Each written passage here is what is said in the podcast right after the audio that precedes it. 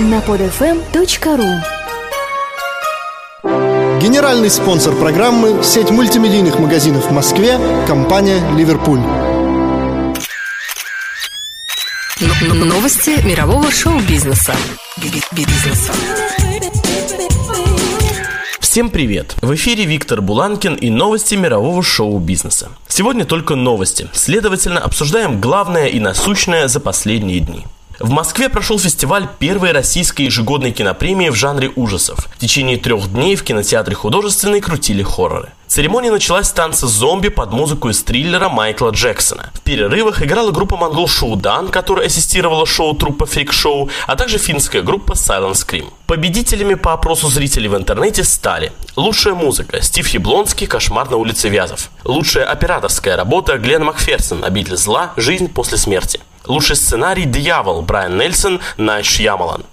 Лучшие спецэффекты «Обитель зла. Жизнь после смерти». Лучший комедийный фильм ужасов «Убийцы вампирш-лесбиянок. Великобритания». Лучшая режиссерская работа Оливер Паркер Дориан Грей. Лучший актер в жанре ужасов Бенисио Дель Торо «Человек-волк». Лучший отечественный фильм ужасов «Фобос. Клуб страха». Лучшая актриса в жанре ужасов Мила Йовович «Обитель зла. Жизнь после смерти». Лучший зарубежный фильм, вышедший в отечественный кинопрокат «Пила 7». Призы вручали спонсоры премии и Юный Газманов, а получали представители прокатных компаний. На церемонию награждения были приглашены не последние люди в хоррор-индустрии, получившие специальные призы. Представитель американской кинокомпании Shoreline Entertainment Захари Глек, поставщик трэш-хорроров студии Трома Ллойд Кауфман, его жена и по совместительству руководитель кинодепартамента США Патрисия Кауфман, один из главных действующих лиц франшизы «Пила» Костас Менделор, продюсер фильма Юленька Ренат Давлетьяров и сама Юленька Дарья Балабанова, актер Еппе Лаурсон, сыгравший в фильме «Операция «Мертвый снег». Чечня объявила бойкот фанере. Наступивший 2011 год объявлен в Чечне годом живого голоса.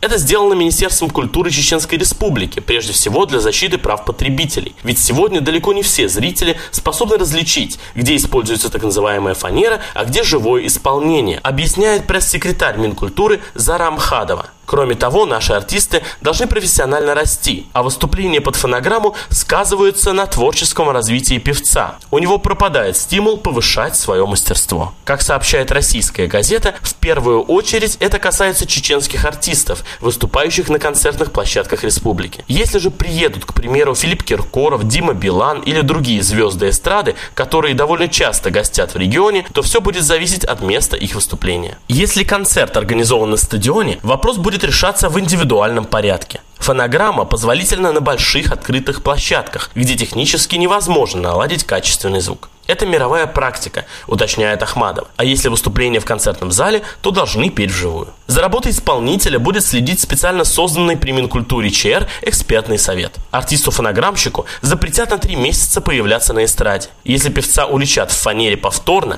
то на территории Чечни ему могут даже ограничить профессиональную деятельность. И таким образом избавиться от случайных людей на эстраде. Для тех же, кто захочет усовершенствовать свои вокальные данные, организуют мастер-классы, учебу у лучших педагогов-вокалистов и так далее. В Минкультуре считают, что талантливый артист всегда стремится петь живым голосом. У Линдси Лохан новые проблемы. Девушку обвиняют в том, что она украла колье стоимостью 5000 долларов. Суд Лос-Анджелеса уже рассматривает возможность обыска дома звезды в Венес-Бич. Линдсей подозревается в краже драгоценностей, в том числе и дорогого ожерелья, сообщают источники в суде. Во вторник ее дом планируют обыскать. По слухам, ожерелье видели на девушке в магазине, где оно и продавалось. Ее фотографировали, к тому же есть видео, на котором она в этом ожерелье, поясняют источники. Если все это правда, Линдсей объявит обвинение в совершении уголовного преступления, то есть кражи. Однако представитель актрисы хранит молчание, а пресс-секретарь полиции Лос-Анджелеса Карен Райнер заявила, «Мне об этом ничего не известно». Может быть, врут? Продажи хоррор-шутера Dead Space 2, пребывающего на витринах чуть более одной недели, приблизились к отметке в 2 миллиона копий.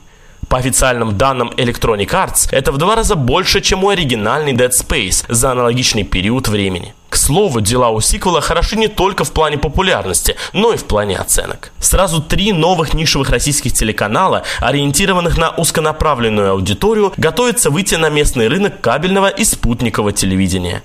Российские мусульмане готовят к запуску Ислам ТВ, первый исламский телеканал. О запуске проекта в конце февраля-начале марта сообщил председатель Совета муфтиев России Равиль Гайнуддин, представляющий круги официального и умеренного мусульманского духовенства страны. В свою очередь, источники в производящей компании российского теледеятеля Александра Маслякова подтвердили информацию о запуске с 20 февраля телеканала КВН ТВ. Другая известная производящая телеорганизация, связанная с вдовой телевизионного функционера Артема Боровика «Новый выбор», выпускающая телеканалы «Совершенно секретный» и «Парк развлечений», заявила об окончании работ по подготовке к эфиру канала микрофильмов и роликов, присланных зрителями ТВ Кэм, стартующего с 1 февраля в тестовом режиме. Теперь же немного хорошей музыки, собственно, как и всегда. Желаю вам, дорогие слушатели, побольше доброты. Учитесь уважать и любить друг друга и ценить то, что для вас делают. Новости мирового шоу-бизнеса и ее ведущий Виктор Буланкин с обзором основных новостей. В следующий раз звездный выпуск. Я же прощаюсь с вами на неделю. Всем пока. Новости мирового шоу-бизнеса.